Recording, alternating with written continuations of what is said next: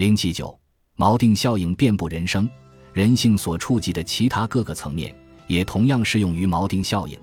只要认定自己是最高值的时候，其他低数值的东西全部不放在眼里。锚定效应在投资上更是成败的关键。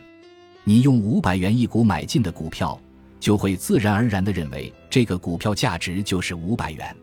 一旦涨到五百五十元，你可能就有落袋为安的冲动。为啥？因为你觉得已经超过它本身的价值了。而事实上，你有可能只是在低谷时候买进的这只股票，本可以持股到一千元以上。这还不可怕，更可怕的是，万一你在高峰时段两千元买进这只股票，哪怕你买完之后就知道这个股票本来价值只有一千元。而这时候已经跌到一千八百元了，你会马上卖出及时止损吗？大部分人是不会的，因为心里所锚定的价格已经战胜了理性的价值。你会希望等到它涨到两千元以上再卖，反弹会发生吗？也许会，也许不会。但在股市中，一旦价格锚定被确定了，就很容易陷入困境，大概率无法认清或者接受其真实价格。早晚要清仓才能了结，这也就是为什么大家总是说投资是反人性的过程吧。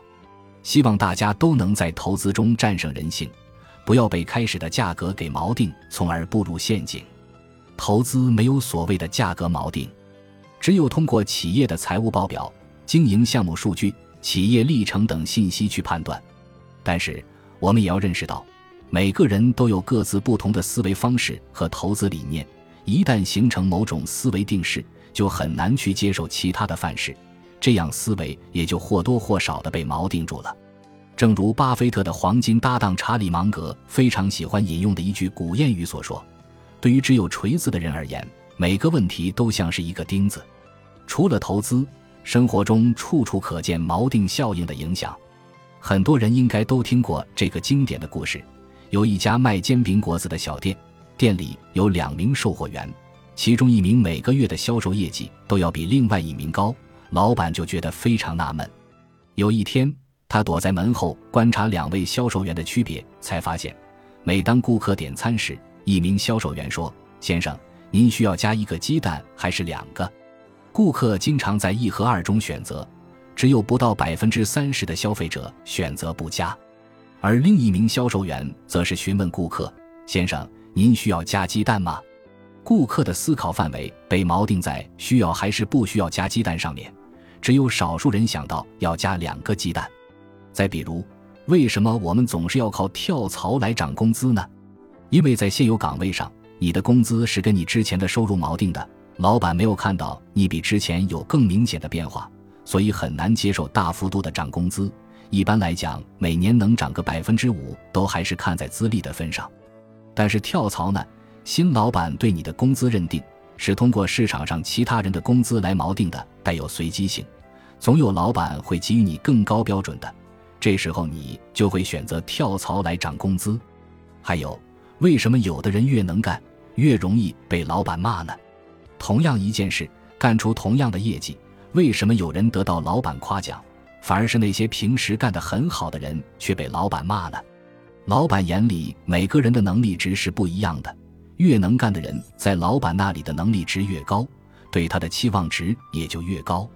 期望是对自己或他人的一种判断，希望自己或他人达到某种目标或满足某种行为预期，由期望而产生的行为结果就是期望效应，又称皮格马利翁效应。一定程度上，人的预期就相当于毛沉默的深度。预期越高，锚沉的越深，锚定效应也会越明显。对于期望值锚定在比较高标准的员工来说，一旦没有达到老板锚定的那个期望值，老板就认为没有做好。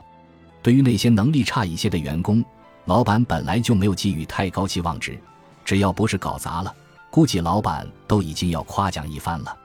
聊到这里，我们都知道，锚定虽然是我们认知世界的一种手段。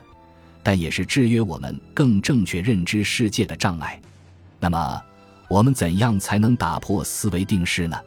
法国社会心理学家托利德说过：“测验一个人的智力是否属于上乘，只要看他脑子里能否同时容纳两种相反的思想，而无碍于其处事行事，即思可相反，得须相成。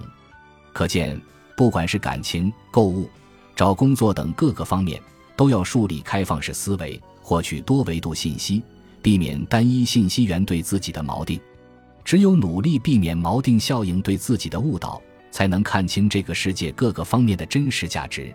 特别是看清自己的真实价值。本集播放完毕，感谢您的收听，喜欢请订阅加关注，主页有更多精彩内容。